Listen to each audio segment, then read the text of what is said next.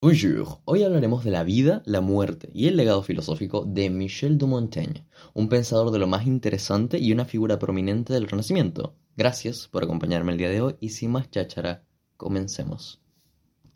Michel de Montaigne es una de las figuras más destacadas del Renacimiento francés. Ha dejado un legado perdurable en la historia de la filosofía y la literatura occidental. Nacido en 1533 en el seno de una familia noble en el castillo de Montaigne, en la, región de Perigord, Francia, Montaigne fue criado en un ambiente de erudición y humanismo. Desde una edad temprana mostró una inclinación hacia el estudio y la reflexión, características que marcarían profundamente su vida y sus obras. Montaigne, o Montaigne, o Montaigne, como le quieras decir, es conocido principalmente por sus ensayos, concepto que él mismo popularizó, una serie de reflexiones personales y ensayos filosóficos que abarcan una amplia gama de temas, desde la erudición y la amistad hasta la religión y la política. Sin embargo, uno de los temas más recurrentes y prominentes en sus escritos es el concepto de la muerte y la forma en que enfrentamos nuestra propia mortalidad.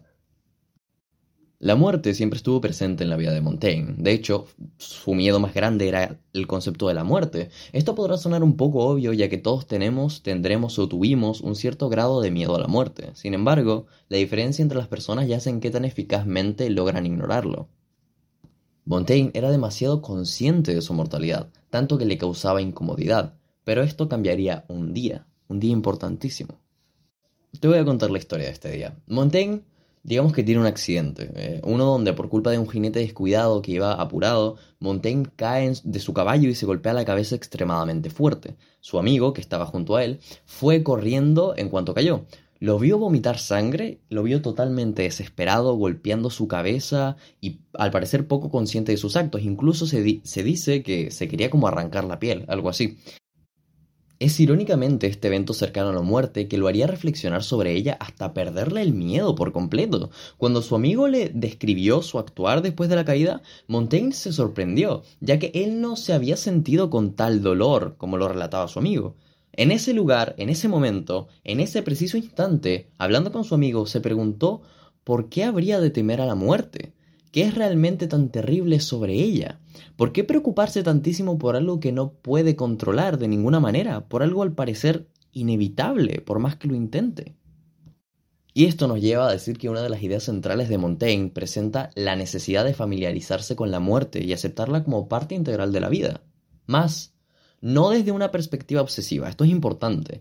Como, no sé, por ejemplo, eh, pasa de muchas maneras que superar traumas, como por ejemplo miedo a volar, eh, te dicen vuela muchas veces. Es de hecho una manera en que la gente supera muchos miedos, exponerse hacia ellos. Pero para Montaigne, pensar constantemente en la muerte con, con el objetivo de exponerse a ella para no temerla puede llegar a ser contraproducente y un poco estúpido.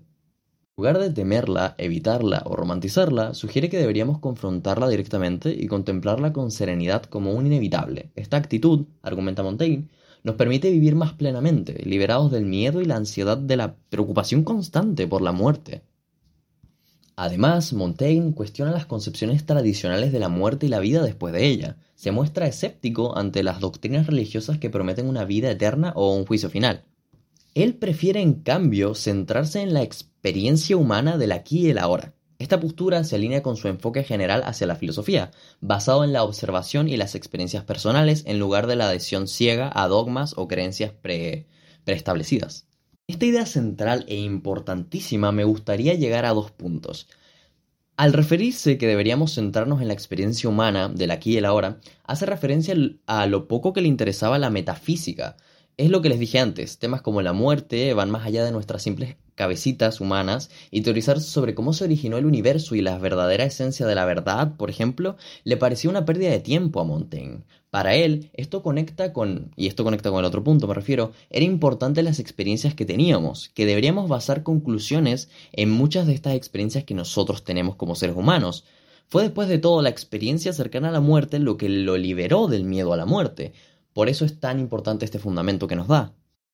Los escritos de Montaigne tienen máximas o reglas o pasos a seguir para conseguir un objetivo dado. Objetivo que en el caso de, no sé, Siddhartha Gautama, a.k.a. Buda, que ya lo vimos aquí, era lograr la iluminación con su serie de preceptos. En el caso de Epicteto, por ejemplo, eran las reglas de su Enquiridión, que por cierto significa manual, refiriéndose a que era un manual de vida, cosa que Montaigne no tiene. Montaigne no te está intentando dar un paso a paso a seguir sobre la vida, porque para él se basa en tus experiencias sobre ella. Para Montaigne, vivir bajo una serie de reglas no era del todo adecuado, porque al final del día, verdades absolutas, presentes en, por ejemplo, la religión, ciencia o medicina, siempre terminaban siendo abolidas y probadas como erróneas.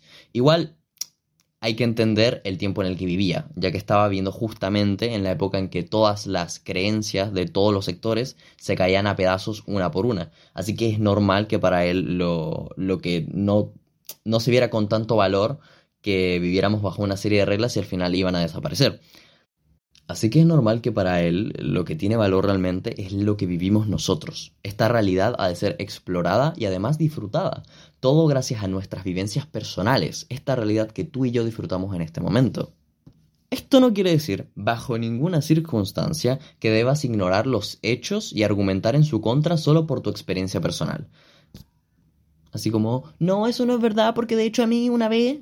No, esa no es la idea de Montaigne. Debes comparar ambos y llegar a las conclusiones más pragmáticas que puedas. Montaigne también opinaba que la verdad tenía sus limitaciones y que no había necesariamente solamente una verdad, por tanto era importante ser imparcial en este tipo de conceptos, lo que me lleva a algo bastante importante.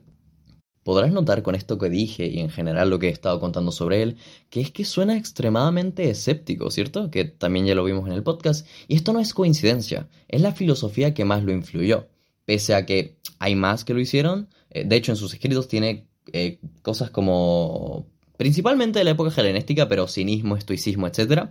Eh, pero la primordial, sin duda, es el escepticismo. Tiene escritos muy estoicos y otros un poco cínicos. esto tiene mucho que ver con su estilo de escritura, que es interesantemente menos personal, digamos. Se dice mucho que leer a Montaigne es como leer cartas de un amigo cercano. Te cuenta sus vivencias, sus conclusiones, sus pensamientos y etc. Es de lo más entretenido de leer a este personaje y además es el creador del o la popularización del concepto de los ensayos. Sí, así como lo escuchaste, este hombre es el responsable de los ensayos. Así que si de verdad te interesa la filosofía, pero no sabes muy bien por qué empezar o que leer, recomiendo sin duda leer a Montaigne, porque es muy personal y habla de temas que son relevantes hasta el día de hoy. Temas que tú los lees y dices, oh, yo, yo también tengo esos problemas. Y eso, es un personaje extremadamente interesante de leer y espero que lo hagas. Ahora, para ir cerrando bien este círculo de conceptos, Montaigne argumentaba que no sobrepensáramos tanto algunas cosas.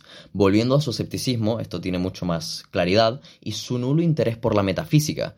De hecho, tiene un libro llamado eh, Filosofar es aprender a morir, donde argumenta que la verdad tiene sus límites y que los seres humanos también tenemos estos límites, que no podemos siempre tener las respuestas que buscamos sobre nuestra existencia y el cosmos, que deberíamos enfocarnos en lo que es útil para nosotros, para nuestro día a día, para nuestro bienestar. Filosofar es aprender a morir porque al plantearnos todas estas cuestiones que hemos hablado tanto en este episodio como en otros, nos damos cuenta lo inútil que son muchos de ellos. Pointless, como se diría en inglés, porque no hay punto de vivir en constante ansiedad por aquello que está más allá de nosotros, por aquello que no podemos controlar. Esto es un principio estoico clarísimo.